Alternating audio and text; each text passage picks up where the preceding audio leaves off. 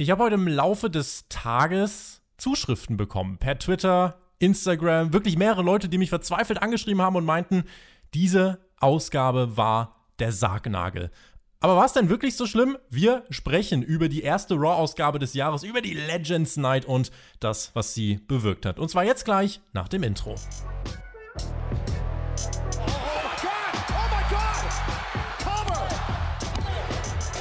Ihr hört den Spotfight Podcast, den Wrestling Podcast mit Wrestlern, Journalisten und Experten.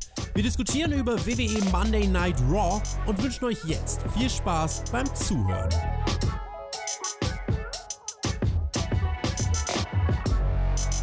Die große Nacht der Legenden. Was hatte WWE da wohl nur wieder an Entwicklungen im Köcher, um bei uns Interesse am Produkt zu wecken? Diese Show war ja die Reaktion auf Rekordquoten und zwar im negativen Bereich. Mein Name ist Tobias Enke, ihr hört den Spotfight Wrestling Podcast und ihr habt im Cold Opener schon gehört. Ich habe viele Nachrichten bekommen und das noch bevor ich die Show geschaut habe. Mittlerweile habe ich sie geschaut und ich sag mal so aus meiner persönlichen Sicht, ich glaube, wer uns als kompletter WWE-Fan hört, der könnte heute eine harte Zeit haben. An alle, die sich da nicht angesprochen fühlen, es könnte ganz unterhaltsam werden. Oder böse. Oder beides. Mit dabei sind in jedem Fall diese beiden Herren. Einer davon war bei Hauptkampf am Sonntag erstmals zu hören und setzt sein Tryout hier heute fort. Und der andere, äh, der setzt auch fort, aber Züge, ist außerdem WWE-Fan und hat bestimmt auch wieder hier eine tolle Zeit gehabt und heißt der Edeljobber. Hallo Björn. Hey, yo, Mahlzeit zusammen. Und naja, wir sprechen über eine War-Legenden-Show, da darf die Legende natürlich nicht fehlen. Deswegen freuen wir uns alle sehr, dass du da bist. Äh, und die andere, nee, Legendenstatus hat er definitiv noch nicht. Es ist aber sein zweiter Podcast und es könnte ja der Aufbau sein hin zum Legendenstatus. Marcel, was hast du denn hier für eine Raw-Ausgabe ausgesucht für dein Review-Debüt? Ja, hallo Tobi, hallo Björn, hallo Wrestling Deutschland. Ich glaube, das ist die perfekte Einstiegs-Raw-Show für mich. Ist mein zweiter Podcast. Wir waren bei Hauptka äh, Hauptkampf schon am letzten Sonntag. Ja. Und jetzt bin ich mal gespannt, wie das in diesem nicht ganz so hochseriösen Format läuft. Und wenn wir dann noch so eine Raw-Folge haben, die vielleicht ein bisschen grenzwertig war, dann kann das vielleicht jetzt ganz witzig werden. Mal schauen. Was heißt denn hier, wir sind hier nicht seriös? äh, das äh, gilt es zu beweisen. Herr Edeljobber. Der Björn, der Björn fühlt sich direkt Hol den nächsten ran, Tobi. Hol den der, nächsten ran. der erste, der erste Ich bin immer noch im Tryout. Kann nichts passieren. Ihr könnt uns übrigens, wenn ihr wollt, es ist Monatsanfang. Äh, da lohnt sich das Patreon aber umso mehr. Ich verweise heute drauf, äh, wer uns eine Schmerzenszahlung leisten möchte für diese Raw-Ausgabe, der kann das tun. Patreon.com slash Spotfight. Podcast. Und außerdem könnt ihr abstimmen. Wie habt ihr diese Show bewertet? Auf www.spotfight.de gibt es das Voting. Dort könnt ihr eure Stimme einbringen und dann gucken wir mal, wie die Mehrheit diese Show fand und ob wir hier ja, äh, die Mehrheit abbilden oder auch nicht. Ich würde sagen. Nee. Björn, ja? Nö. Ich muss vorher was sagen. Oh. Oha, oha. Die Leute haben mir immer unterstellt, ich würde ja ähm, die WWE immer nur haten und warum ich das Produkt überhaupt gucke. Und ich habe mich immer damit verteidigt, dass es meine große Liebe ist. Dabei bleibe ich auch. Aber wie es manchmal in Beziehungen ist, muss man sich vielleicht von Teilen trennen. Und wenn War und SmackDown quasi die Kinder von ähm, der WWE sind, dann möchte ich heute offiziell meinen Abschied und äh, War quasi zur Adoption freigeben. Die Liebe mit War ist vorbei. Ich habe es jetzt über Jahre versucht, es immer wieder zu rechtfertigen, zu sagen, ich liebe diese Shows und deswegen gucke ich es auch. Das bleibt auch bei SmackDown vorhanden. Also SmackDown werde ich immer noch jeden Samstag gucken, auch wenn ich diesen Podcast hier nicht aufnehmen würde wahrscheinlich. Allerdings werde ich ab heute bekannt geben, ja, ihr habt recht, liebe Leute in den Kommentaren, ab jetzt habt ihr recht. Ich werde War tatsächlich nur noch gucken für euch, weil das Publikum da draußen liebe ich, liebe es, Podcast aufzunehmen, alles drum und dran. Aber hin, weiterhin hier irgendwie zu sitzen und glaubhaft den Leuten zu erzählen, ja, ich würde das auch gucken, ohne, ohne sie oder so. Die Zeit ist vorbei, muss ich ganz klar sagen. Ich würde mir diese drei Stunden montags immer sparen und würde einfach sagen, haben wir komm, das hat sich erledigt. Denn dieses Produkt, was jetzt auch heute wieder abgeliefert worden ist, was gestern Nacht abgeliefert worden ist, auf eine Reaktion von schlechten Quoten, von schlechten ähm, Reaktionen, die von den Zuschauern kommen, die seit Monaten, Jahren immer wieder das Gleiche irgendwie, naja, anfangen zu meckern und sagen, hey, das könnte man doch besser machen oder irgendwas und die WWE uns dann immer wieder neue Ehren verkaufen wollen und alles drum und dran. Und jetzt das hier als Rettungsversuch hinzulegen, come on, wir machen mal eine War Legend Night, das haben wir ja vorher schon kritisiert, was die daraus gemacht haben, ist eine absolute Frechheit. Also wirklich eine absolute Frechheit. Und eigentlich, ja, haben die, glaube ich, aufgegeben. Also anders kann ich mir das nicht erklären, wenn man mit dieser Show neues Publikum generieren wollte. Ich meine, man hat es ja schon in den ersten zehn Minuten versaut quasi. Ja, das ist ja Wahnsinn. Das ist, ich kann es nicht verstehen. Und ich bin ganz ehrlich, ich liebe diese Aufnahmen hier. Ich liebe Spotfight. Ich liebe Wrestling. Und ich werde natürlich jetzt nicht äh, so gebrochen wie andere Leute jetzt einfach hier hinschmeißen. Ich werde mir das weiterhin für euch angucken. Aber erwartet nicht, dass ich das mache aus vollen Herzen.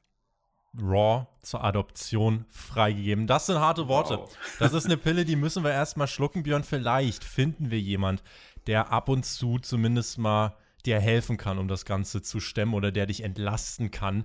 Deswegen ist doch ganz gut, dass wir den Marcel hier haben. Und Marcel, du kannst dir jetzt mal diesen ersten Blog anhören, über den ich sprechen werde. Und dann kannst du mir gerne eine Einschätzung dazu geben. Weil ich habe mir vorgenommen, und der Björn hat ja jetzt auch nochmal eine Steilvorlage geliefert. Ich will allen direkt klar machen, was das für eine Review wird und was das für eine Show war. und fange deswegen an mit Block 1 und zwar bei den Frauen und nicht irgendwas bei den Frauen. Denn irgendwann im Laufe der Show, das ist jetzt auch nicht chronologisch, ihr kennt es, wir machen unser Blocksystem, Block 1. Irgendwann in dieser Show kam Mandy Rose heraus und sollte auf Shayna Baszler treffen. Shayna Baszler hat gesagt, nö, hab ich keinen Bock. Hat Mandy Rose attackiert. Und dann sagt Dana Brooke, Du Unhold wirst büßen. Und es wird ein Match angesetzt zwischen Dana Brooke und Shayna Baszler.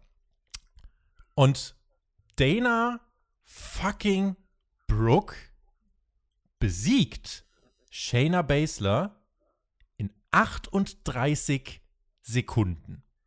Und das ist der Punkt, Marcel, ab dem du mir jetzt, äh, ab, du, ab dem du jetzt quasi eingrätschen kannst und du kannst entweder einen Rettungsversuch starten oder du kannst schön mit dem Spaten einmal hier richtig in den Dreck. Ja, perfekt. da stehe ich dann jetzt hier quasi, um den Spotify-Podcast zu retten heute irgendwie.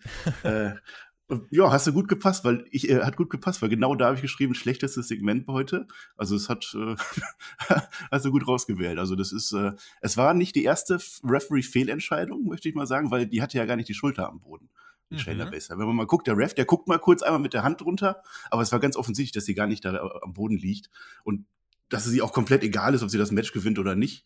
Äh, also das hat überhaupt gar keine Bewandtnis. Und dann ist Mandy Rose am Ende auf einmal wieder da, äh, doch nicht mehr verletzt und dann gewinnen sie beide und äh, Shayna Baszler verliert dieses Match in 38 Sekunden, lässt den Kirifuda Klatsch aber dran. Mandy Rose ja. kommt zurück und es gibt von Mandy Rose und Dana Brooke den Beatdown gegenüber Shayna Baszler. Die beiden, äh, die da Shayna Baszler verprügelt haben, sind übrigens die Babyfaces hier.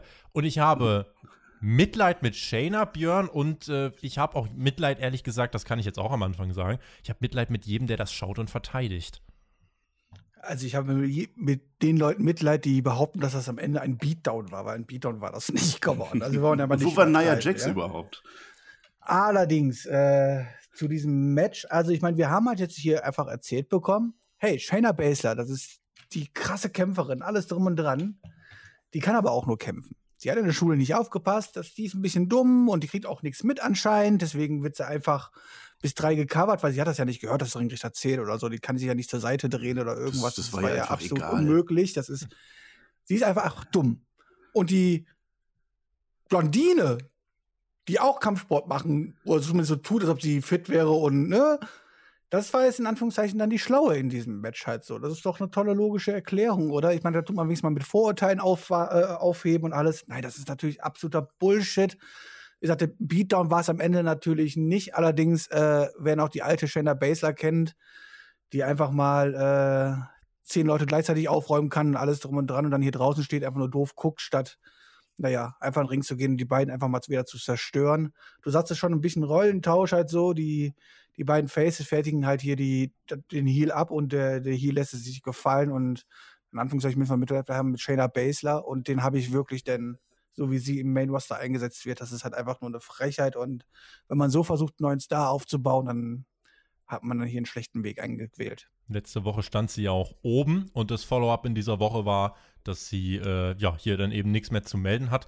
Ich bin mal gespannt, wo das jetzt hier Storyline-mäßig hinführen soll, aber im Zweifelsfall ist es auch einfach egal. Ich würde bei den Frauen bleiben jetzt direkt. Äh, wir können einmal wechseln und zwar zu Charlotte Flair. Die hat in dieser Show bekannt gegeben, dass sie im Frauenrumble steht und äh, sie und Asuka trafen hier in dieser Show auf Peyton Royce und Lacey Evans. Ich will darauf verweisen, dass Charlotte seit ihrem Comeback stark dargestellt und beschützt wurde. Sie durfte bei SmackDown ja auch Bianca Belair pinnen, wo wir gesagt haben, gut, in den sauren Apfel müssen wir beißen.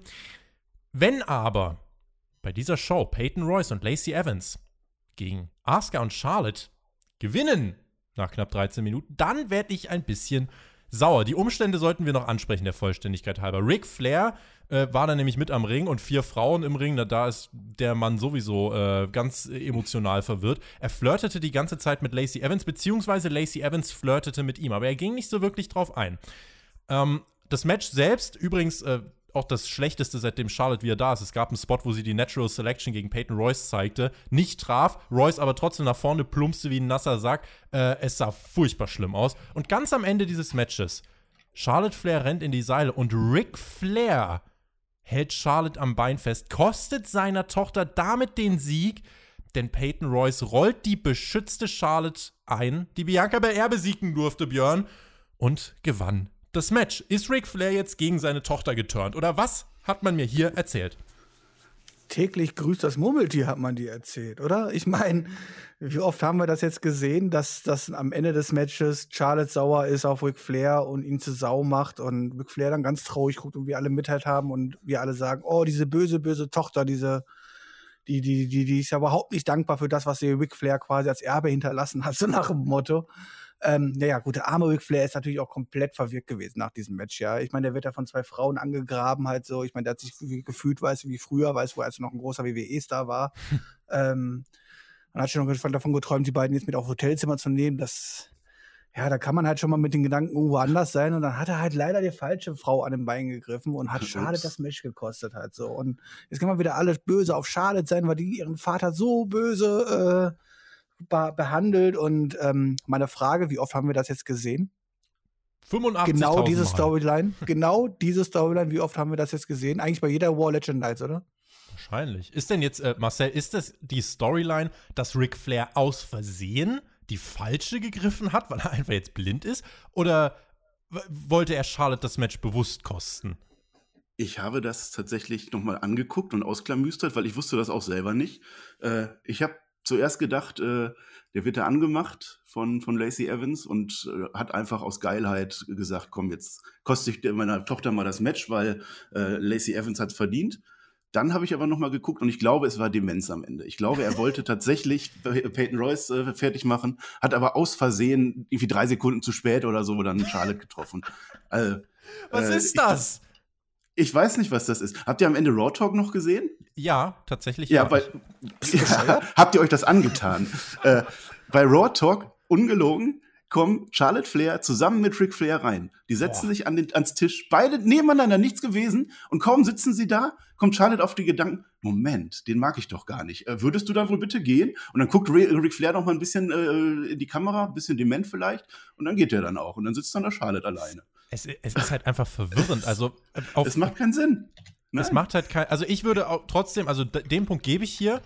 Das war der einzige Legenden-Mehrwert bei dieser Show. Denn wenn ich mir anschaue, wie alle anderen Legenden eingesetzt worden sind, muss ich sagen, äh, war das hier tatsächlich noch das, was irgendwie noch am meisten mit dem aktuellen Produkt zu tun hatte, wo jetzt was dahinter steckt, wo man jetzt vielleicht äh, was machen könnte äh, in Zukunft, äh, so dass Charlotte Flair sich jetzt halt endgültig versucht, aus dem Schatten von Ric Flair rauszukämpfen. Aber wie Björn das schon gesagt hat, das Ding haben wir eigentlich jetzt schon 40, 50 Mal durchgekaut. Insofern weiß ich nicht, wen man da vorm Ofen hervorlocken soll. Also ich war in erster Linie verwirrt, dennoch war es zumindest mal das Einzige bei dieser Show, was man mit einer Legende gemacht hat, was einen ansatzweisen Mehrwert hatte, fand ich. Ja, und, und wir können froh sein, dass er am Ende nicht noch Lacey Evans geküsst hat, wie damals bei Becky Lynch. Das kam hm. auch nicht ganz so gut an. Aber sie hat wegen Corona. Also von daher, ja, gut, da haben wir den Grund. Aber immerhin hat sie ihm hinterher noch einen Bussel auf, auf, äh, auf, auf die Wange gegeben. Also, und er war ganz verwirrt, sondern er wusste gar nicht, wie ihm geschieht. Ja, hä? Ich, ich sag ja, Demenz. Es war nicht Geilheit, es war Demenz. Ich glaube auch. Nun ja, Björn, ja. werd mal nicht so im Alter, bitte. ähm, ich bin schon so. Also, nein, äh, naja, immerhin habe ich jetzt noch Hoffnung, weil wenn Lacey Evans auf ältere Männer steht, dann habe ich ja auch noch eine Chance. Machen wir weiter mit dem nächsten Block. Randy Orton habe ich mir hier notiert. Denn es gab eine Sache, die war hier promoted worden für diese Show. Vor Raw der einzige große Punkt, der auch auf der Website promoted worden ist, der große Fallout zu diesen shocking Events von der letzten Woche. Randy Orton, Alexa Bliss, das Feuerzeug. Wir erinnern uns an diesen großen Cliffhanger, wo man natürlich denken könnte, okay, da gibt es in der nächsten Woche dann bestimmt ein saftiges Follow-up. Nun, Randy Orton wurde hier gefragt, äh, ja, welche Gedanken gingen dir letzte Woche durch den Kopf? Und Randy meinte, ja, ich wollte sie brennen sehen, aber ich konnte nicht. Wir wissen nun also, Alexa ist nicht verbrannt und Randy hat dann einfach weitergeredet, hat gesagt, er hasst sich dafür, dass er Gnade gezeigt hat, hasst sich selbst und das wird er an anderen auslassen. Und er will auch gar nicht weiter über den Fiend reden, sondern heute wird er die Legenden daran erinnern, warum er der Legend Killer ist. Und wir sprechen nachher noch über so ein paar Segmente.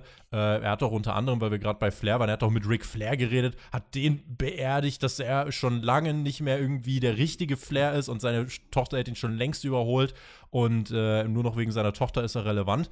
Der hat gut ausgeteilt, Björn, aber eine richtige Erklärung für das in der letzten Woche, das hat man ja eigentlich eher wieder ins Wasser fallen lassen, anstatt das wirklich aufzugreifen. Ja, das ist einfach eine Frechheit. Ich habe es ja letzte Woche schon angesprochen, dass ich Cliffhanger ja liebe, allerdings den hier falsch platziert finde und sehr gespannt bin, wie das Follow-up ist und was man uns erklärt. Und das Einzige, was wir bekommen, ist ein Wendy Orton, der sagt, ja, die Stimmen im Kopf, die wollten, dass ich sie verbrenne. Aber ich habe mir gedacht, nö, lieber nicht. Nach dem Match gegen Bray White habe ich mich nämlich verändert. Äh, gegen den du Fiend. weißt doch gar nicht, wie Stimmen im Kopf das funktionieren. Halt Vielleicht muss man das dann machen. Vielleicht geht das gar nicht anders, wenn der Fiend in deinem Kopf ist. Ich meine, das hätte, ich meine, wenn das, wenn das der große Cliffhanger ist und alles drum und dran, genau das hätte man doch letzte Woche in 30 Sekunden zeigen können, indem man einfach das Streichholz nimmt, es ausmacht und einfach geht oder irgendwas halt so. Und dann wären die Erwartungen diese Woche gar nicht so krass hoch gewesen. Aber wenn man dann auch noch ein Follow-up verspricht und alles drum und dran und dann das sie abliefert, ja, dann braucht man sich nicht wundern, dass die Leute, die gesagt haben, okay, jetzt bleibe ich doch noch letzte Woche mal dran und schalte mal an, weil ich wissen will, wie es weitergeht, die werden den Fehler kein zweites Mal machen.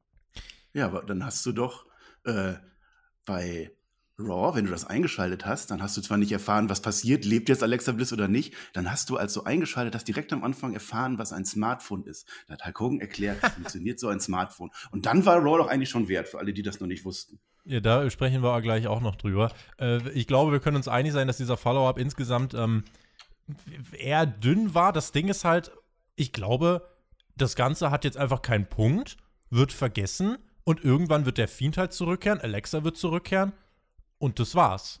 Und ich denke. Würde der Fiend nicht jetzt zurückkehren? Hatten die das nicht gesagt, dass der für diese Ausgabe schon? Ja, also Alexa hat letzte Woche angedeutet, vielleicht wird er ja bei der Legends Night auftauchen. So, sie hat gesagt, entweder heute, hat sie letzte Woche gesagt, oder bei der Legends Night.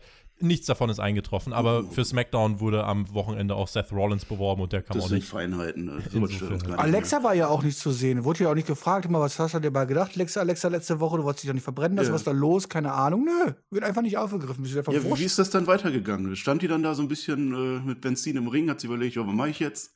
Randy das könnten die Leute von War Talk erzählen, weil die haben ja den Ring hinter sich im Hintergrund und da war ja nichts ja. Genau. Da hat man ja gesehen, dass es nicht verbrannt ist, weil der Ring ja ganz normal aus, da war es keine genau, schwarze die Asche im Ring mehr. oder die sitzen so. daneben, ja, nö, haben sie nicht äh, mehr. Dann ist Alexa irgendwann nach Hause gegangen und hat ein heißes Bad genommen oder so. Ja. Noch ein bisschen Raw geguckt und dann, keine Ahnung. ich hoffe, sie hat AEW geguckt, aber na gut. Ein Match bestritten hat Randy Orton in diesem Abend auch, und zwar gegen Jeff Hardy. Wir erinnern uns an die Fehde der beiden und auch äh, der Schraubendreher durchs Ohr von Jeff. Ihr wisst, da war was. Das wurde auch hier aufgegriffen. Das Ohrloch von Jeff Hardy geriet wieder ins Visier von Orton. Äh, insgesamt ein ordentliches Weekly-Match, ging aber zu lang mit 14 Minuten und hat auch keinen wirklich weitergebracht. Orton gewann nach dem RKO. Irgendein Kommentar hierzu? Ja, ihr könnt ja mal anhören, was wir beim letzten Mal gesagt haben, als diese Fehde groß war. Und wir gesagt haben, das haben wir schon so oft gehabt. Und WWE hat sich gedacht, gut, machen wir das nochmal. Also, wenn ich irgendwas Positives sagen kann zu dem Mitorten, ne? Ähm, er hat keinen einzigen von den Legenden am Ende wirklich zerstört, nicht mal Jeff Hardy. Und das, obwohl er es wirklich gewollt hätte. Also, da kann man vielleicht sagen, der Fiend verändert die Menschen und er hat Orten jetzt auch verändert. Äh, Ja, aber mehr fällt mir da auch nicht ein. Hoffen wir, dass vielleicht das irgendwann eine Alter, Rolle der hat. Jeff Hardy kaputt gemacht. Er hat mit den drei gefährlichsten Buchstaben in WWE. Ja, Hat ihn nicht, was geplättet.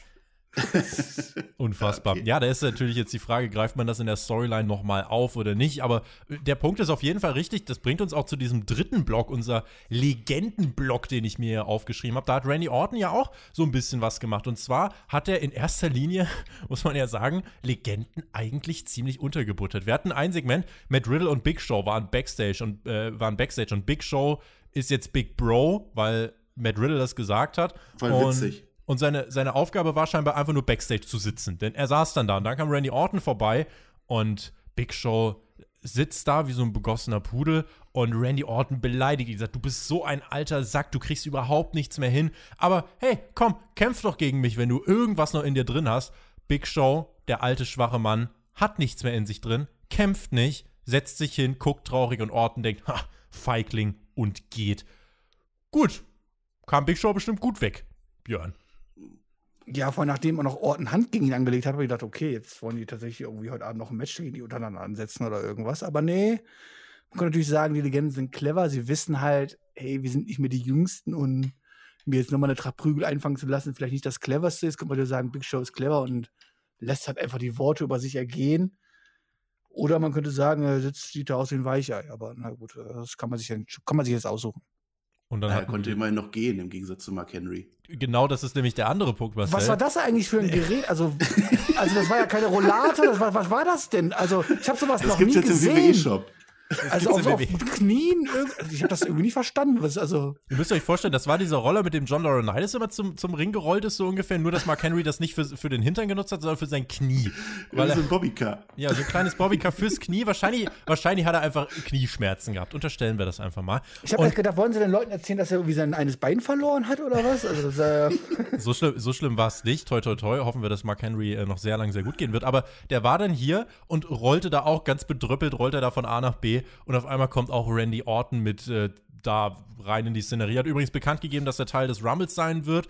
Und Randy war wieder angewidert davon. Die nächste Legende will einfach wegrollen von ihm nach Big Show. Mark Henry äh, hat sich das dann angehört. Und äh, auch da hat Orton wieder gesagt: Du bist überhaupt nichts wert. Du bist ein alter Sack. Keiner will dich hier sehen. Was bist du eigentlich für ein erbärmliches Stück deiner selbst? Kämpf doch gegen mich oder roll weg wie der dumme, begossene Pudel, der du bist. Mark Henry guckt und rollt von dann. Und ich denke mir, was ist das denn eigentlich für eine traurige Legends Night? Da schalten jetzt Leute ein, die irgendwie sonst nie einschalten, denken, ah cool, sehe ich meine Legenden wieder und sehen, wie hier eine Legende nach der nächsten beleidigt wird, wo ich mir denke, gut, die Leute, weiß ich auch nicht, wie oft die noch einschalten, Marcel. Ja, ich verstehe es auch nicht. Aber ich, wie gesagt, äh, ich glaube, dass Randy Orton, die, der hätte die alle fertig gemacht. Der hätte da 20 AKOs verteilt, aber der Fiend war im Kopf. Und deswegen konnte er das nicht. Genauso wenig wie er Alexa Bliss anzünden konnte. Aber ansonsten ähm, wurden die Legenden sehr schwach dargestellt in den Szenen. Aber, kann man andererseits auch wieder sagen, sie wurden nicht in den Vordergrund gerückt. Sonst hatten wir immer das Problem. Äh, da aber es war doch 20 Legend Night. Da dürfen Ja, die sie standen da ja auch alle. Da, Ich meine, das ist der einzige Grund, warum die da sind. Ich meine, Ja, es wird, es wird ja nicht erzählt, die laufen jede Woche da rum und zufällig treffen wenn die Orten die jetzt mal da oder so, sondern die sind ja nur wie das Legend Night da. Das ist ja quasi ein Spezial. Ich meine, da müssen die doch im Fokus stehen, oder? Ja, aber guck dir mal Melina, die stand da dann einfach. Die ist zuletzt halt gekommen, die Ja, die stand dann steht da da. einfach. Ja, Ja, das ist halt wegen Social Distancing. Was, was soll die denn sonst machen? Und dann kommt Lucha House Party vorbei, dann machen die ein bisschen Lucha und dann ist Stimmung und dann läuft der Laden. Vielleicht Die konnten diesmal auch kein Poker spielen, ne? Das ist natürlich ärgerlich. Ja. Ja, genau. Nein, aber was ich, sagen wollte, sonst hatten wir die langen Segmente immer, wo die dann wirklich im Ring noch waren und wo die die Matches teilweise noch gewonnen haben und so. Das ist ja auch nicht richtig, aber das war jetzt natürlich viel zu wenig. Da muss so ein Wir wollen- Mittelding einfach. Wir wollen es wir wollen's noch einmal rund machen und dann können wir mal ganz kurz nochmal bewerten, was wir von, diesen, von dieser Legendeneinbindung gehalten haben. Denn das bringt uns so ein bisschen dazu, Hulk Hogan war ja auch da. Also es waren ja große Namen da, aber die Art und Weise, wie sie eingesetzt worden sind. Hulk Ich möchte Hogan. nur übrigens erwähnen, Ja. Hulk Hogan und Drew McIntyre führen Backstage ein Gespräch, in dem Drew McIntyre schon ziemlich Hulk Hogan ziemlich viel Respekt zeigt. Das ist jetzt, klingt jetzt ein bisschen komisch, aber ist für den späteren Teil dieser Show noch sehr, sehr wichtig. Den kann ich dir nachher auch noch erklären, Björn. Was über das Ende dieser Show, über dieses Desaster von Ende einer Show mittlerweile bekannt ist, ist echt unfassbar. Ähm, aber Hulk Hogan. Die Show startet mit dem äh, H-Phone, wie er es genannt hat. Wir sehen einfach nur ein Handy und er sagt, damit kann man twittern. Das ist nicht nur ein Handy, da war Hulk Hogan drauf. Damit, es ist ein Handy mit Hulk Hogan drauf. Und dieses Genau. Handy kann twittern und Instagram und YouTube und Ja, das konnte mein 3210 damals nicht. ja, wahrscheinlich. Und telefonieren kann man damit auch. Also, what you gonna do when the H-Phone and the Raw Legend Night runs wild on you? Das war der Beginn von Raw und dann das erste Segment, womit wir die Legends Night starten, ist Miss TV. Und ich dachte, what? Okay, dann kommt jetzt als Gast Hulk Hogan raus. Marcel, dem war nicht so. Nee, dem war leider nicht so. Es kam New Day raus und New Day hat Kinderkram präsentiert. Für all die, für all die älteren Zuschauer, die jetzt wieder eingeschaltet haben, die sich gefreut haben, dass Hulk Hogan erklärt, was ein Smartphone ist. Kommt danach New Day raus und macht Kinderkram. Ich glaube, die wollten zwischendurch kochen. Die hatten eine Kochmütze auf. Die haben, also wer jetzt übrigens auch denkt, es gibt hier irgendeine Art und Weise, wie man aufgreift, dass The Miz wieder den Money in the Bank Koffer hat, äh, nö, er hat ihn halt wieder. Mehr nicht. Das, man, man hat sich nicht dazu verpflichtet gefühlt, hier noch irgendwas ansatzweise zu erklären. Stattdessen steht The Miz da, äh, rattert irgendwie runter, warum halt jeder dranbleiben muss. Man stellt sich vor, WWE bringt so eine Legendenshow und es hat irgendwann mal keinen Effekt mehr, weil dann ist, glaube ich, sowieso äh, Armageddon. Das ist das letzte Ass, was Vince McMahon im Ärmel hat. Und irgendwann kam halt New Day heraus. Es ist frech und lächerlich und ich will es gar nicht tiefgründiger besprechen. New Day hat irgendwann halt gesagt, ja, das ist jetzt die Sendung New Day Talks. Es gab belangloses, totes TV mit Witzen, die selbst den Intellekt eines Vierjährigen massiv untergraben. Teddy Long kommt heraus, sagt, äh, hier Miss und Morrison, ihr habt jetzt ein Match gegen The Undertaker. Adam Pierce kommt heraus, sagt, nee, die kämpfen gegen New Day. Und dann hatten wir Miss und Morrison gegen New Day, 13 Minuten. Jedes WWE Tag Team Match, was ihr jemals gesehen habt. Äh, Xavier Woods hat nach dem Shining Wizard den Sieg geholt, auch total egal, äh, schon 2000 Mal gesehen. Was zur Hölle, Björn, war das für ein Auftakt? Weil ich habe dann angefangen, diese Show zu schauen, nachdem ich auch diese ganzen Nachrichten bekommen habe. gedacht, ja gut, so schlimm kann das mit den Legenden gar nicht gewesen sein. Die ersten 30, 40 Minuten von Raw war kurz Hulk Hogan und der Rest Miss, Morrison und New Day Kinderkram. Ja, das habe ich ja gerade eben schon am Anfang der Review angesprochen, wie man es geschafft hat, in den ersten zehn Minuten all dieses Publikum, was eingeschaltet hat, weil sie ihre alten Legenden sehen wollten und die man vielleicht davon überzeugen könnte, hey, schalte auch nächste Woche wieder ein, wenn die Legenden nicht da sind, weil wir haben ja auch coole Charaktere, die euch bestimmt genauso gut gefallen. Den präsentiert man am Anfang Miss und Morrison und New Day, die gegenseitig im Ring sind und Witze für Dreijährige erzählen. Das ist der Wahnsinn. Also, wie dumm kann man denn sowas platzieren? Ich meine, man hat man was überhaupt in der Show haben, muss ist ja schon eine Frechheit, ja. Aber dann setzt man das auch noch am Anfang dieser Show hin. Wie gesagt, Money in the Bank wurde gar nicht angesprochen. Und letzte Woche haben wir noch darüber gewitzelt. Vielleicht kommt dann Adam Pierce raus und das war alles nur ein Witz oder so. Nix. Der scheint jetzt einfach wirklich tatsächlich diesen Money in the Bank Koffer wieder zu haben und gut ist. Ich meine, ich hoffe immer noch darauf, wenn er einen eincashen möchte, dass er Ringrichter das Ding aufmacht und da ist einfach nur eine Fleischkohle von Otis drin oder so, ja, dann haben wir alle gelacht. Aber ey, was ist das denn? Ich meine, alle Leute, die eingeschaltet haben und die du sagen möchtest, hey, komm, ich meine, wir präsentieren die Legenden, deswegen hast du eingeschaltet, aber natürlich wollen wir gleichzeitig Werbung mit unseren tollen anderen Charakteren machen und was wir sonst präsentieren haben, damit du auch nächste Woche wieder einschaltest, hat man hier einfach über Bord geworfen und ich meine, wie dachte sie, Mist doch schön bei diesem Segment hat so, ja, er findet es ja eine Frechheit, dass die Leute auch 2021 über ihn lachen. Ja, dann soll er doch einfach mal die Show sich selber angucken. Ihr habt vergessen zu erwähnen, dass Kofi Kingston in einem Moment äh, die Ringmatte mit, mit der Ringmatte Liebe machen wollte. Das haben wir nicht vergessen, Marcel. Das, Das haben wir nicht Das vergessen. habe ich Ganz be- verdrängt. Das haben wir Okay. ganz bewusst verdrängt wollen. Okay. Es, ohne Witz, dieses Segment. Leute, guckt, guckt das bitte nicht. Guckt's bitte Das einfach haben die gemacht, um die alten Fans wiederzuholen. Die bucken tausend Legenden und machen das am Anfang. Ja. Das ist, ja.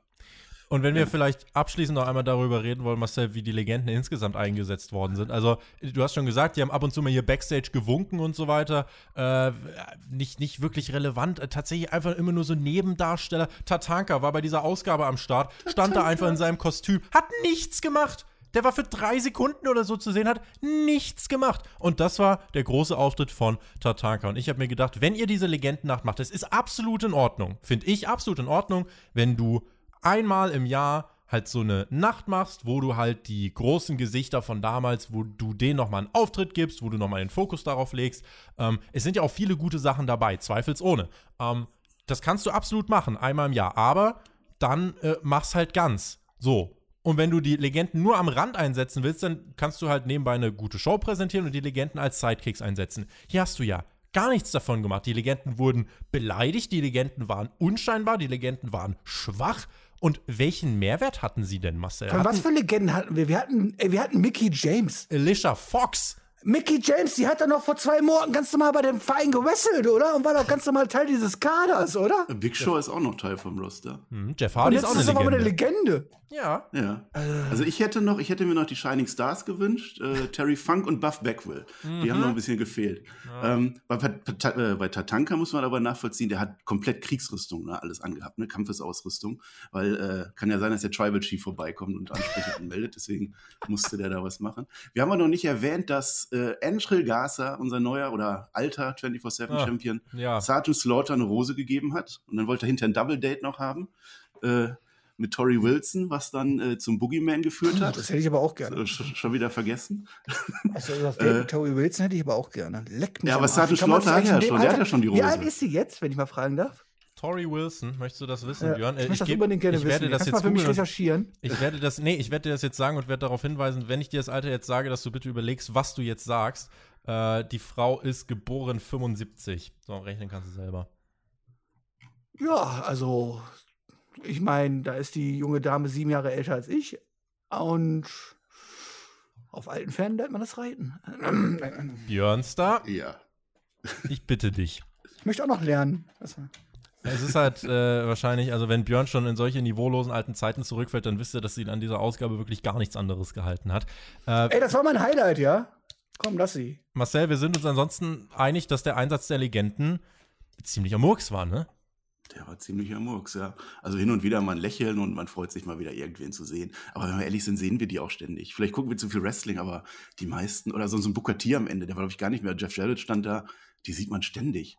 Ja, also, also ich, ich will, wie gesagt, ich will nicht, dass Alter, du hast die, Mickey James mal wieder gesehen. Ja, Mickey James war mal wieder. War die nicht schwanger oder irgendwas? Keine Ahnung. Hm. IRS war noch, Molly Holly, wen hatten wir noch? Ach, ich will die das gar nicht alle aufzählen. Nee. Äh, Urban R. Scheister war auch mit am Start. Äh, genau. IRS. ja. Ja, ist der es gleiche. war einfach ja, belanglos, teilweise. Teilweise wurden die einfach komplett zerstört. Ähm, Also Ric Flair war noch am besten, wie du schon gesagt hast. Ah, komm, eine große Legende hatten wir am Ende ja noch. Also, Hm. Ja, d- d- lass es die zum Schluss aufheben. Ich habe ich hab mir hier noch die Frage gestellt, ähm, Björn, vielleicht kannst du mir gleich nochmal weiterhelfen. Äh, ich habe so ein bisschen überlegt, ob man nicht mit dieser Show dann tatsächlich jetzt auch echt das Legendengimmick wirklich noch mehr entwertet, weil irgendwann wird auch der Letzte bei WWE realisieren, wenn dann die Legenden auch irgendwann komplett beleidigt sind und keiner sich mehr dafür interessiert, wird man auch da realisieren, fuck, das aktuelle Ros äh, Roster wird nicht mehr ziehen. Legenden ziehen jetzt auch nicht mehr. Klar, diese, diese, diese Show hier wird eine Quote produziert haben, da bin ich mir sicher. Wir müssen mal gucken, wie viel. Aber auch dieser Effekt, ich glaube, der wird mehr und mehr abebben, oder? Ich glaube, der wird auch diesmal gar nicht mehr so groß ausfallen, weil bei meinen letzten Male wurden wir ja genauso verarscht. Das muss man auch mal dazu sagen. Da war es ja auch nicht viel besser, ne? Ähm, aber da hat man sich vielleicht noch ein bisschen Mühe gegeben. Aber das war hier einfach nur eine reine Frechheit. Und ja, also ich denke, Wrestling-Fans äh, wird immer unterstellt, die sind nicht die klügsten, aber ich glaube auch, sie werden kapiert haben, dass sie bei der nächsten Legend Nights nicht unbedingt wieder einschalten muss, einschalten muss. Und aber das ist die WWE auch selber schuld, wenn man meint, so auf schwankende, auf auf die äh, sinkende Zahlen reagieren zu müssen und glauben, dass man so das Ruder rumreisen kann, ist man auch einfach sehr naiv und ähm, sie werden dafür ihre Strafe bekommen. Spätestens dann die nächste Woche wahrscheinlich dann wieder bei der Quote, wenn sie dann wieder komplett abfällt. Und ja, was hat man denn mit dieser Show gewonnen? Gar nichts. Außer Hohn und Spot. Ja, ich gucke jetzt hier auch gerade, ich sehe gerade, es waren, glaube ich, alle Champions sogar im Einsatz, einschließlich 24-7. Und drei davon Groß. haben verloren. Groß. Ja. Da Ja, hat Sorry, ich wusste mal, dass Angel haben 24-7 Champion ist, weil sorry, Ja, dass das war ich, auf TikTok. Verfolgst du ich bin halt leider TikTok zu alt für? TikTok. Tut mir leid. Der Undertaker ist auf TikTok. Wir haben Hallo. Legenden-Night, Nacht, ja. Da sollen Leute, alte Leute einschalten und dann tut man erstmal TikTok präsentieren. Genau. ja, es ist halt ein ganz schöner Sprung gewesen am Anfang Dafür der war ja Show. Hulk Hogan da. Genau, am Anfang der Show hat Hulk Hogan uns erstmal erklärt, wie das Smartphone funktioniert. Und später in der Show haben wir gesehen, in diesem Internet kann sogar der Titel wechseln. Also insofern haben wir noch einen Fortschritt gemacht bei dieser Show. Hat hier jemand Slambulance gerufen? Ah, hat hier jemand die Slambulance gerufen? Das ist Daniel Bryan und John Cena. Und in unserem nächsten Blog, im vierten Blog, sprechen wir über das Hurt Business. Und es ist das passiert, was einige schon spekuliert haben. Das Match von Matt Riddle und Bobby Lashley hat WWE hier schön in der Weekly rausgehauen. In der Legends Night. Matt Riddle. Und das müssen wir jetzt mal auseinanderklambüstern, wobei eigentlich ist auch scheißegal. Matt Riddle attackiert in Heel-Manier Lashley vor dem Match. Es folgt ein Match. Neun Minuten und Obacht, Matt Riddle gewinnt. Offiziell. Aber Lashley wurde ja auf die dümmste Art und Weise geschützt, wie man eigentlich hier, hier in dem Fall schützen kann. Riddle, das Babyface, sollte man halt dazu sagen, äh, wurde ab und zu abgelenkt von MVP, landet dann gegen Ende des Matches im Hurt Lock, also diesem Full Nelson von Lashley. Gab auf, der Referee sieht das aber nicht. Und äh, Lashley meinte, Junge, der hat aufgegeben, was soll das? Und der Referee, der nicht abgelenkt wurde, einfach gesagt, nö, geht weiter, was soll das? Und dann diskutieren die da und Matt Riddle, das Babyface, landet die nächste Attacke, hinterlistiger Einroller, gewinnt das Match, freut sich danach, als wäre es eine große Leistung gewesen und feiert, äh, was, also, was ein Schwächling, habe ich mir gedacht, so als Casual-Sicht. Riddle ist ein Cheater, Lashley wird betrogen und Björn Riddle ist der Babyface. What? Ja, man hat hier einfach alles, also wirklich alles falsch gemacht, was man falsch machen kann. Erstmal baust du das seit Wochen auf. Ist das schon mal schön, ja? Dann haust du das halt einfach so quasi in der Weekly raus. Und dann präsentierst du ein Finish, wo einfach beide aussehen wie die letzten Deppen. Also vom, vom, vom, von der Rollenverteilung mal ganz abzusehen, ja, halt so, ja. Aber ich meine, was soll mich in der Zukunft auf dieses Match hypen? Ich habe gesehen, okay, Matt Riddle hat eigentlich gar keine große Chance gegen Bobby Lashley und würde hier nach neun Minuten einfach clean verlieren, wenn der Ringrichter nicht gerade blind wäre und anscheinend auch eine Legende ist und deswegen eine Augenschwäche hat oder so. Ich weiß es nicht, ja. Und Bobby Lashley wird danach eingerollt, zappelt da rum, halt wie der letzte 24-7-Champion, halt so, ja. Wo diese Einroller auch immer total dämlich aussehen. Und Lashley hat das leider auch total dämlich verkauft und wäre es wenigstens hier ein harter Einroller gewesen, weißt du, so mit weiß nicht, beide, beide drauf und der hat kaum eine Chance, sich daraus zu befreien nach dem Motto und war überrascht, halt okay, aber das war halt so dumm und dämlich umgesetzt, dass man am, beide, am Ende einfach nur gedacht hat, was sind das denn für Deppen und warum soll mich das hypen auf das nächste Match zwischen den beiden? Ich habe keine Ahnung. Ja, aber Marcel. die Kommentatoren haben dann darauf hingewiesen, dass sich Riddle damit jetzt ein Title-Match verdient hat. Also insofern war das ja eine großartige Leistung, kann man nicht Der Cheater. Sagen. Ja, der Cheater. Sonst schreien er hätte auch einfach hingehen können und sagen, er hätte auch einfach hingehen können und sagen, mal Lashley, du bist ein Arsch und dann gibt es auch ein Titelmatch. Hätte man auch machen können, ja. Aber ein bisschen in Schutz nehmen, ich bin wieder, bin wieder positiv dabei. Das sind doch genau die Sachen, ja, das sind genau die Sachen, über die wir uns jede Woche beim Fußball aufregen. Da sieht der Schiri irgendwas nicht, da machen sie zwei Minuten Videobeweis und dann nochmal zehn Minuten und das ist immer noch falsch. Also von daher kann man das auch mal im Wrestling einbauen. Und am ja, dann Ende, sollen sie mich in den Keller setzen, dann kriegen sie auch richtige Entscheidungen. ja, hat die WWE einen Keller, wo man sich Kölner hinsetzt? Keller? Kölner Keller? Sitzt da Melina drin? Und ja, vielleicht da, wo Alistair Black sitzt, der sitzt auch da mal im Keller. Vielleicht kann ich daneben setzen oder so und dann machen genau, wir Genau, der hätte das geklärt. Dann hätte der Ref was aufs Ohr gekriegt. Ja, dann hätte er einmal hier dieses Zeichen gemacht, Videobeweis. Ja, und für Bobby Lashley muss man sagen, der ist ein Champion, der muss es besser wissen. Es wird gespielt, bis der Schiri pfeift. Und der hätte sich nicht einrollen lassen dürfen. Aber Lashley, so. muss man jetzt auch mal sagen, der wurde seit Wochen und Monaten so hart protected und ihn auf diese Art und Weise zu besiegen, obwohl er der Heel ist, es ist, es ist. Das, der ist bei Legends Night, da sind andere Gesetze. Legends das merke ich. Das ja. merke ich, das merke ich aus einem, äh, ja, aus einem Universum heraus, wo normale Gesetze herrschen, also nicht das WWE-Universum, war das alles ziemlicher Murks. Wir bleiben. Ich meine, Bobby Lashley hatte halt auch einfach Angst, weil es hätte ja jederzeit Licht ausgehen können und wäre der Undertaker da gewesen oder so. Das, ist so, das mhm. hast du mhm. ganz halt im Kopf, dann bist du halt ne, abgelenkt. Das kann passieren. Wir bleiben beim Hurt-Business. Shelton Benjamin und Cedric Alexander trafen auf die Lucha House Party. Tanzen vorher lustig mit Selina Backstage. So setzt man also die Legenden ein. Und dann gab es in diesem Match ein paar Unstimmigkeiten zwischen Cedric Alexander und Shelton Benjamin. Das sind übrigens die Tag Team Champions.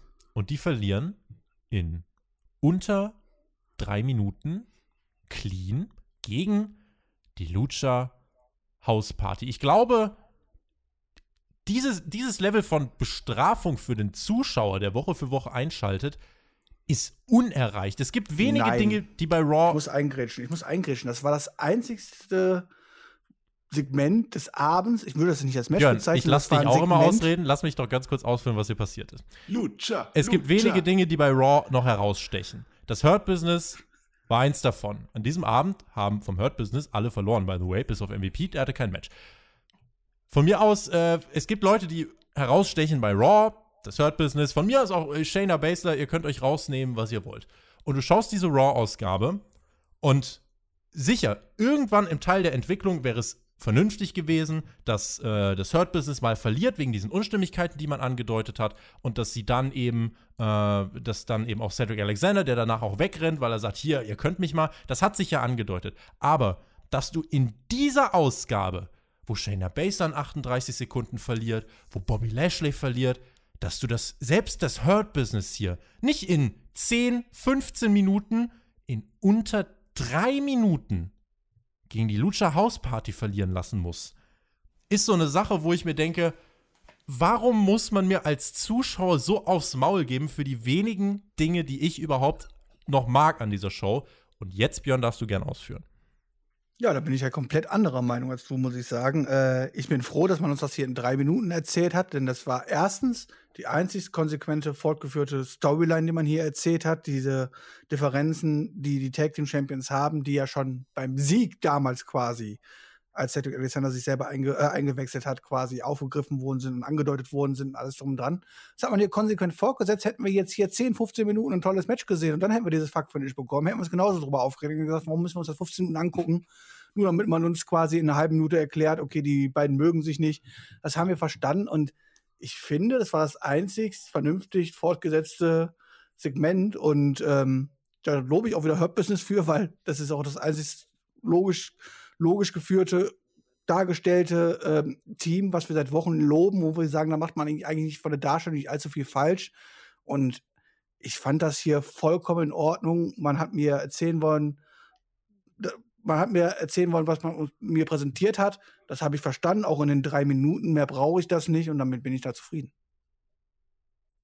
Ja, wenn man mal überlegt, das Hurt-Business wurde ja auch schon lange nicht gesplittet. Also gibt ja auch die Regel, wenn das länger als drei Monate hält, dann muss das gesplittet werden. Und das ist jetzt tatsächlich die logische Fortsetzung des Ganzen. Ja. Und die Lucha House Party ist da auch der perfekte Gegner. Also, äh, die zeichnen sich ja durch Charisma aus. Ne? Ja, ich habe mir aufgeschrieben, das sind pseudo-random generierte mexikanische Rumhüpfer ohne jegliche Persönlichkeit, aber rumhüpfen können sie. Von daher ja, alles in Ordnung. Aber durften sie ja nicht zeigen. Wäre das hier im Rahmen eines. Äh, Drei Minuten. Wäre das hier im Rahmen eines guten Matches passiert, wo sich die Differenzen Stück für Stück andeuten, so hier mal eine Situation, wo Cedric Alexander äh, sich irgendwie übernimmt, dann gibt es so ein bisschen die Spannung, aber sie reißen sich zusammen, weil sie sind jetzt auch seit Monaten ein Team arbeiten weiter zusammen, dann gibt es im selben Match aber nochmal eine Unstimmigkeit und das schaukelt sich hoch und explodiert am Ende mit dieser Niederlage äh, gegen die Lucha House Party. Hier hat man halt gesagt, nö, die kriegen aufs Maul und deswegen, ja, mal gucken, ob das jetzt zu einem Tag Team Titelmatch da führt. Äh, tatsächlich, es ist mir auch egal. Es ist mir tatsächlich egal. Äh, das war der Punkt. Also, wenn, der, wenn dem Björn das gefällt, dann haben wir wenigstens noch ein bisschen Hoffnung, äh, dass. Ja, was, heißt, was heißt denn gefällt? Es war aber nicht so schlecht. Also, ich würde sagen, das war noch das beste und logischste Segment des Abends. Also. Ich habe mir zu diesem Immerhin. Zeitpunkt notiert, dass diese Show ein, ein Gräuel ist und ein bestialisches Massaker an meinem Verstand anrichtet. Das habe ich mir zu diesem Zeitpunkt in der Show äh, notiert. Da waren wir noch nicht beim Main Event. Na, warte, ich würde gerne noch mal auf die nächste Show eingehen, die genauso war. Das war Raw Talk. Da würde ich noch mal die Retribution erwähnen, wo wir ja bei den 24-7 Geeks sind. Das war großartig. Die sitzen da, dann kommt Mustafa Ali rein und beschwert sich, oh, die ganzen Legenden sind alle hier und wir kriegen keinen Spot auf dieser Raw-Card. Drei Stunden und wir dürfen nicht auftreten. Habe ich mich gefragt, Moment, sind das nicht eigentlich die Revoluzzer, die immer hinkommen und die Shows zerstören? Ja, und dann, und dann haben die aber irgendwann Aber die haben jetzt Verträge und dann ja, die haben jetzt irgendwann einen Vertrag sich auch an ihren Dienstplan halten. Ich, ich, ja. ich habe auch einen Vertrag bei Abellio und dann kriege ich genau. jeden Tag meinen Dienstplan. Ja, und, und wenn ich da halt nicht gebuckt bin, dann habe ich halt frei. Dann kann ich nicht einfach irgendwie sagen, aber ja, aber heute ist ein ja. schöner Zug da, den nehme ich jetzt einfach. Nee, hat er sich aber beschwert, ne? Und dann, äh, äh, dann hat er aber seine Leute reingerufen und gesagt, ja, hier, da sind ja die, wir sind hier die, die äh, Retribution, jetzt kommen alle rein, das sind meine Mitglieder. Und dann hat er Raw, äh, Raw Talk übernommen. Also es geht also doch. Und dann hat er Raw Talk übernommen und dann hat er aber Ricochet wieder herausgefordert, gesagt, komm zu uns, komm, du weißt doch, du, du musst es doch schaffen. Du kannst es nur mit uns schaffen. Wir sind die, die Raw verändern wollen. Ja, und dann ist mir eingefallen, Ricochet war aber doch bei Raw. Der stand zwar nur einmal kurz da, aber er war zumindest bei Raw und musste es nicht übernehmen. Kurz, ja. Ja. der war einmal da. Aber Retribution war halt nicht eingeladen, Pech gehabt, die wurden gedraftet, ja, und jetzt äh, sitzen sie halt bei Raw Talk und haben das Ja, schade, dass das keiner gesehen hat, außer du. Hm. Ich hab's gesehen, ja. Ich, ich habe Raw Talk auch gesehen. Tatsächlich von Mustafa Ali, gab, es gab eine schlaue Sache, die er am Ende gesagt hat, die äh, werde ich nachher im Fazit nochmal aufgreifen, äh, aber das ja, auch schon bezeichnet, wenn ich über Raw Talk im Fazit sprechen möchte. Über die, über die ganz große Sache haben wir noch nicht geredet. Über die wollen wir jetzt so, natürlich reden. Jetzt geht's los. Der letzte große Block WWE Championship-Titel und die große Herausforderung. Was Björn vorhin schon angesprochen hat, es gab mal ein Backstage-Segment. Drew McIntyre und Sheamus trafen Backstage auf Jimmy Hart und Hulk Hogan. Es gab so ein paar Witze, die auf, äh, ja, aufs keltische Kreuz von Sheamus gingen und Drew McIntyre hat dann eben mit Hogan, äh, hat er dann gespaßt und gepostet und für ihn war es wahrscheinlich so ein Kindheitstraum und er hat diese klassische Hogan-Promo gehalten gegen Keith Lee und äh, ja, Hart scheuchte dann mit seiner Stimme Seamus durch die Katakomben und äh, Drew McIntyre, der WWE-Champion, hat eben mit Hulk Hogan ein bisschen gepostet. So, das konnte man so machen, das war als Backstage-Segment in Ordnung. So kannst du Legenden einsetzen. Hulk Hogan an der Seite des aktuellen WWE-Champions ist in Ordnung. Habt ihr gemerkt, Hulk Hogan hatte blonde Haare hinten und die Koteletten waren aber weiß. Da hat er irgendwas vergessen. vergessen zu tönen, aber. Gut, ja. dass deine Augen. Hallo, es ist Corona, die Friseure haben hab, zu. Stimmt. Ich habe Raw geguckt, ich habe mich auf jedes Detail fokussiert, ich habe alles aufgeschrieben. Das war die Show wert. Das, äh, war die, das war die Show wert. Ich werde dich an den Satz erinnern. Der Main Event dieser Show. Drew McIntyre gegen Keith Lee. Es war, fand ich tatsächlich insgesamt wahrscheinlich das beste Match von Keith Lee im Main Roster. Er hat äh, viele Spots einstecken müssen, hat selber auch eine Powerbomb auf, aufs äh, Kommentatorenpult kassiert. Über 20 Minuten Main Event, der Titel stand auch auf dem Spiel. Keith Lee dürfte dieses Mal einiges zeigen. Sogar einen Spanish Fly vom Top Rope. Aber man hat bei allem das Gefühl gehabt und man musste auch fast ein bisschen Angst haben, er fühlt sich nicht mehr so 100%ig sicher und die letzten Monate haben ihm scheinbar wirklich Selbstvertrauen genommen. Denn es gab einige Spots, der Spanish Fly gehört dazu. Er hat zwischendurch auch einfach einen Leapfrog verhauen er schafft bestimmte Dinge nicht mehr so umzusetzen, wie er sie noch äh, bei NXT vor nicht allzu langer Zeit umsetzen konnte. Auch bei dem Spanish Fly nur ganz, ganz knapp schafft er die Rotation, landet aber schon so dann auf seinem Kopf. So alles Sachen, wo du weißt, okay, da sitzen dann Leute backstage, die sich sagen, nee, der kann das einfach nicht, der soll das nicht machen. Der soll wieder hier diesen WWE Big Man-Stil gehen. Das wird dazu führen, dass Keith Lee halt noch mehr in dieser grauen Masse verschwinden wird. Beide haben ja hart gearbeitet. Es war auch insgesamt ein, ein starker Fight, aber eben, wie gesagt, einige Male in meinen Augen etwas beängstigend. Das war das mit Abstand beste Wrestling-Match bei dieser Show. Drew McIntyre gewinnt am Ende clean nach dem Claymore-Kick. Und ja, es ist schade, dass das ganz am Ende stattfand. Ich hätte als Zuschauer diese Show, äh, als Zuschauer hätte ich Björn diese Show nämlich schon weit vorher ausgeschaltet und die weiße Flagge geschwenkt. Ja, ich bin auch, ich glaube auch, dass die meisten Leute da schon quasi längst äh, abgeschaltet hatten, zumindest wenn sie vernünftig waren und nicht drüber podcasten mussten hm. äh, oder müssen. Ähm, ansonsten gebe ich dir recht, es war mit Sicherheit einer der besten Matches von Kiesli, die man präsentiert hat im Main Roster. So ganz so krass die Unsicherheiten habe ich jetzt gar nicht so gesehen. Ähm, ich fand, dass er eine gute Show hinbekommen hat gegen, gegen den WWE-Champion. Auch genug Zeit. Ich meine, das Match ging ja, keine Ahnung, wie lang ging es? 21 Minuten. Minuten. 21 Minuten, okay.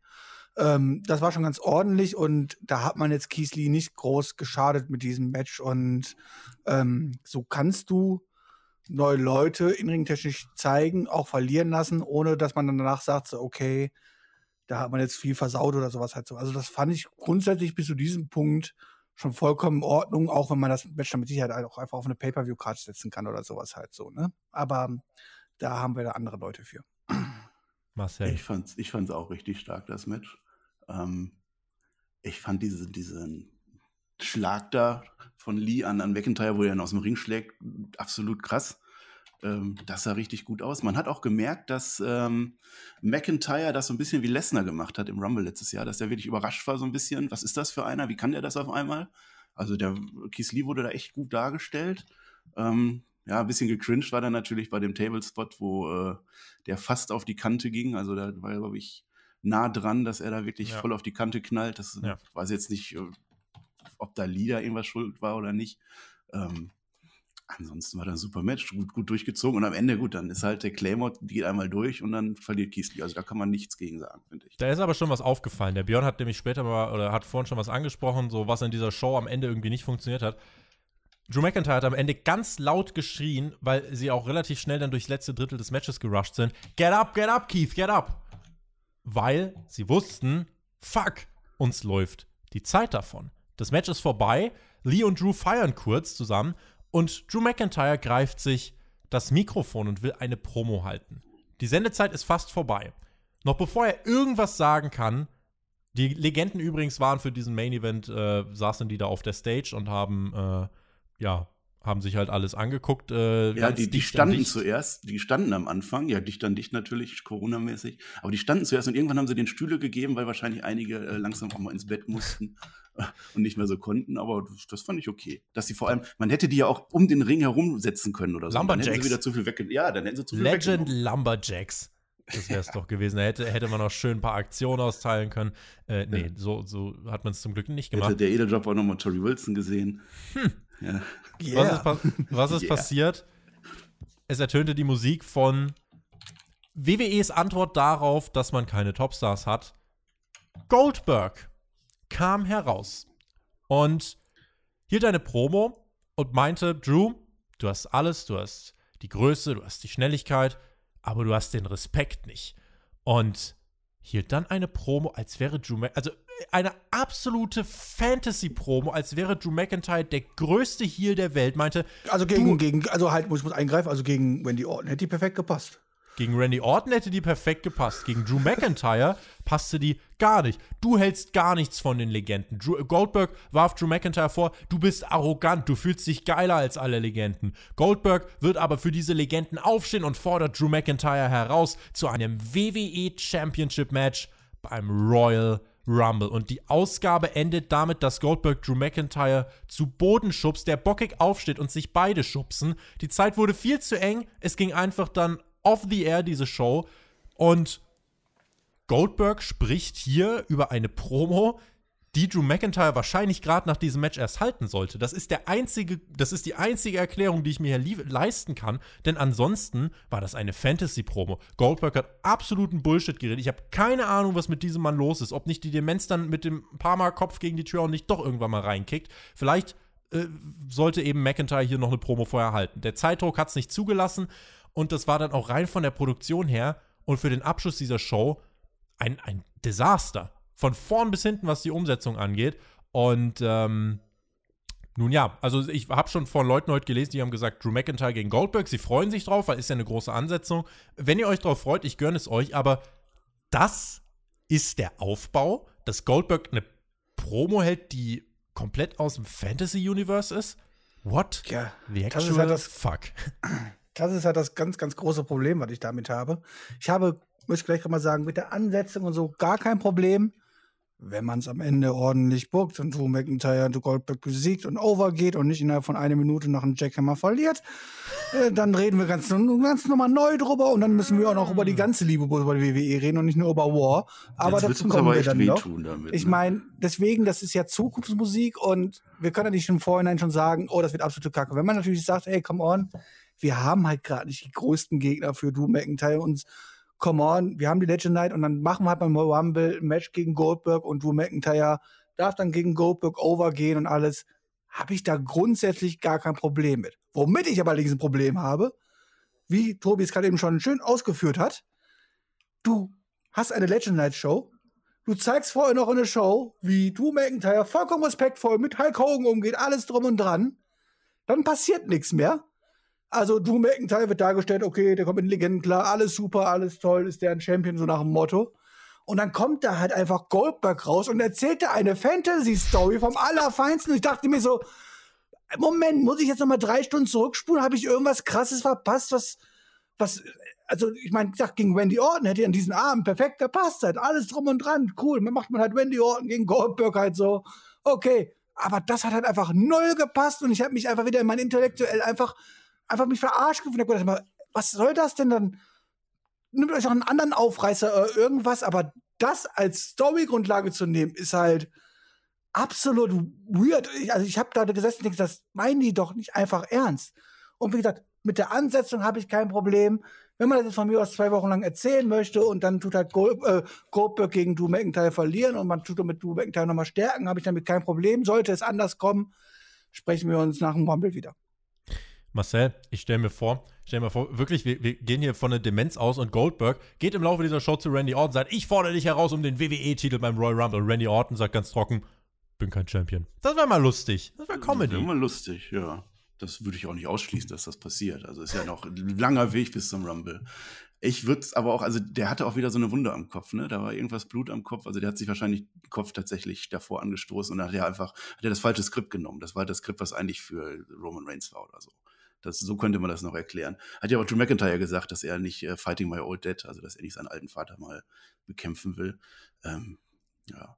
Also ist halt die Frage, ob er dann am Ende gewinnt oder nicht. Da sehe ich das genauso wie Björn. Also wenn, wenn, wenn Drew McIntyre am Ende in zwei Minuten Goldberg gewinnt und dann haben wir das irgendwie gefüllt und dann bei WrestleMania, keine Ahnung, gegen Sheamus oder sowas, dann habe ich da auch kein Problem mit. Aber wenn man, wenn man mal ein bisschen düster ist, dann gewinnt Goldberg das, dann hat er einen Gürtel und dann steht ja noch das große Spear versus Spear Match aus und das wäre dann Title versus Title und äh, dann Unification endet, Match. Unification, dann endet das mit Goldberg am Ende und äh, ja, dann weiß ich Mhm. auch nicht. Nee. Also, Und eins noch bei, ich frage mich bei sowas immer, wie geht das dann weiter an diesem Abend? Also die haben sich ja dann gekebbelt irgendwie, Drew McIntyre lag am Boden, die ganzen Legends saßen auf den Stühlen und dann war auf einmal vorbei. Also wieder so ein Cliffhanger irgendwie. Wie, wie geht nee, das also dann weiter? hier wirklich Zeitdruck. Also hier war es wirklich so, das Ende dieser Show hätte anders aussehen sollen. Drew McIntyre hätte hier vorher noch eine etwas längere Promo halten sollen. Aus Zeitgründen ging das aber nicht. Sie mussten komplett Äh. durch das Ende dieser Show rushen. Ja, aber selbst dann, also was passiert dann? Verabschieden sich dann die Legends einfach nochmal, ah, war schön wieder. Ja, die beiden im Ring, die, die gucken sich noch ein bisschen an. Ja. Was jetzt noch gefehlt hätte, wie damals bei, bei Brock Lesnar gegen Roman Reigns, dass die noch um den Titel so ein bisschen gekebbelt hätten, dass die sich da so, so Tauziehen mit dem Titel gemacht hätten oder so, das hat dann noch gefehlt. Aber ansonsten, ja.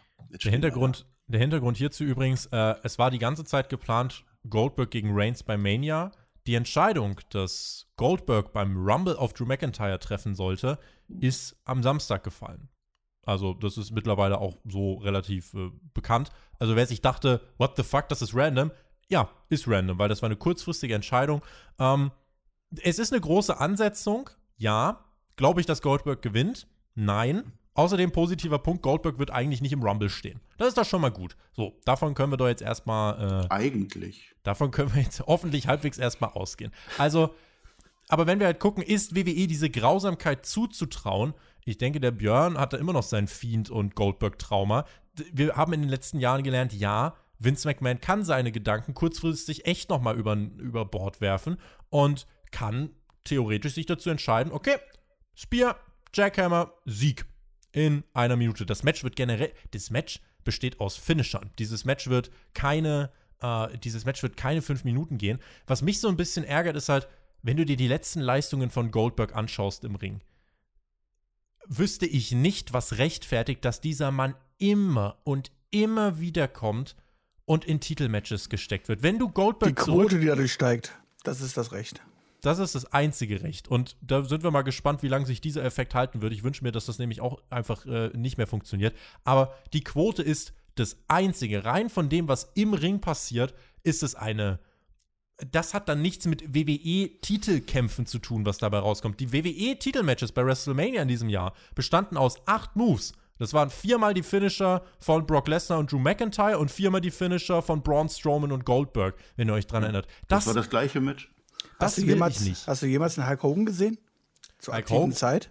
Hulk Hogan, ich schaue gerade. Das ist das, das, ist das, das, das ist das Niveau, was Goldberg quasi heute hat, halt so, ja, von den Matches her halt so.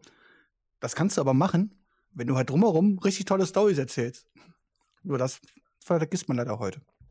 Gerade. Dann würden, wir auch gar nicht darüber, dann würden wir auch gar nicht so groß über irgendwelche Abfucks in Matches reden oder irgendwas halt so, wenn die Story dich mitzieht. Aber naja, genau das haben wir ja seit Jahren nicht mehr. Ich schaue Raw Nitro von äh, 1996 im Moment. Da ist Hulk Hogan jetzt äh, im Moment gerade ein bisschen raus. Die Matches davor waren tatsächlich furchtbar. Da ging es nämlich übrigens äh, an die Nostalgiker unter, eu äh, unter euch. Da hat er mit dem Booty Man zusammen hat er sich gegen Ric Flair und Anderson gestellt. Das war alles furchtbar. Äh, war, war kein Deut besser. Aber hier ist halt wirklich. Ähm, ja, hier ist, äh, man, man muss so ein bisschen Angst haben. Es wird Quote generieren, ja, aber es ist echt traurig, dass wir nicht mit hundertprozentiger Gewissheit sagen können, äh, Drew McIntyre wird das Ding safe gewinnen. Weil das ist das Einzige, was hier passieren sollte. Weil damit kannst du Drew McIntyre stärken, kannst ihn Richtung Mania schicken. Das ist in Ordnung. Hoffen wir, dass WWE das auch vorhat. Das war die Legends Night. Ich habe hier noch drei Punkte, äh, drei minimale Stichpunkte, was denn noch passiert ist. Äh, eins hat der Marcel vorhin schon vorgegriffen, Angel Garza, 24-7 Champion, äh, wurde aber eingerollt dann später von R-Truth. Das ist, äh, passiert und Ron Simmons hat ein saftiges Damn hinterhergeschoben. Außerdem hatten wir nach der äh, Ansetzung AJ Styles gegen Elias letzte Woche, hatten wir das Match in dieser Woche einfach nochmal. Styles gewann in 10 Minuten. Match war definitiv besser als letzte Woche und nach dem Match wollte Jackson Riker äh, mit einer Gitarre auf Styles losgehen. Beste Szene, beste Szene von War möchte ich mal erwähnen. Ohne Kack, die war echt gut. Das war großartig. Doch die Gitarre wird durch Overs kaputt getrümmert. Guckt Jackson euch das Riker auf YouTube an. Elias Eins, sehen also wenn eins, dann das. Jackson Riker und Elias sehen geschockt in Richtung Omos verschwinden. Und ja, damit Omas. haben. Omas heißt der jetzt. Die haben ja spontan den Namen geändert. Omos. Ja. Omas. Ja. Und das war die äh, Raw Legends Night, Marcel. Ja, und jetzt stehen wir da, so schlau wie nie zuvor. Ja, wie soll das jetzt weitergehen nächste Woche? Ne? Dann sind die Legends nämlich wieder weg. Das vergessen die dann ja auch immer wieder. Ne? Dann machen wir eine Show, die hypen wir jetzt mal fürs Volk und dann kommt dann auch mal wieder nichts ein paar Wochen. Und das wird nächste Woche genauso weitergehen. Dann sind wir eine Woche näher am Rumble. Ja. Und dann hoffen wir, dass uns der wieder überzeugt. Letztes Jahr war super. Wenn sie das wieder hinkriegen, dann haben wir wieder alles vergessen. Und dann ist WrestleMania und so geht es dann immer und immer weiter. Rumble ohne Zuschauer. Mann, Mann, Mann. ey. Ja. Ich meine, da kann die WWE jetzt nichts für, aber. Tja, da müssen sie schauen. Björn, was machen wir aus Raw? Ja, ich glaube, ich habe am Anfang alles dazu gesagt. Also, wie gesagt, meine Liebe ist gebrochen. Ich bin einfach zu, zu schwer enttäuscht. Äh, ich, ich kann auch einfach nicht mehr. Hast du doch jetzt Ähm, heute eine neue Liebe in Also jetzt nicht, gefunden? jetzt nicht.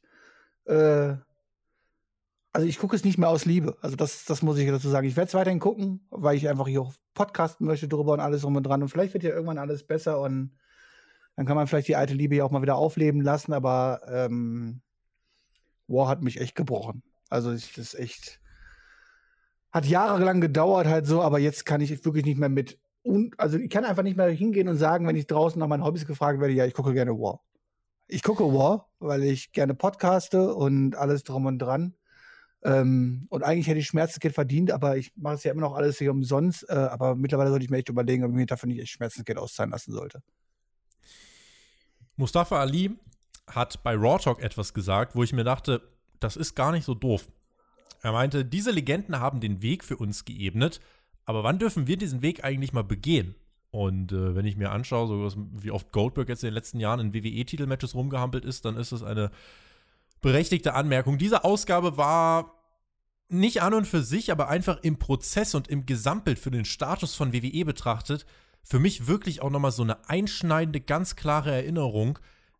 Die sind am Boden. Äh, Und die wollen nichts ändern, sie können nichts ändern. Und du als Zuschauer bist WWE egal. Du magst das Hurt-Business? Fick dich. Du magst Shayna Baszler? Fick dich. Du magst stringente Erzählungen und logische Handlungsabfolgen? Fick dich. Du willst im Jahr 2021 Goldberg im Main Event eines Big Four Pay-Per-Views in einem Titelmatch sehen? Gratulation, wir sind dein Produkt. Und wenn man sich das vor Augen führt, es ist ja nicht mehr so wie 96 für unser Patreon-Format Raw vs. Nitro. Wir schauen da auch alle Raw Nitro-Ausgaben des Monday Night Wars. In der schlechtesten Zeit von Raw damals war es einfach derbe langweilig und nicht zeitgemäß. Aber es gab trotzdem, da war ein King of the Ring Turnier und es gab ja durchaus Erzählung.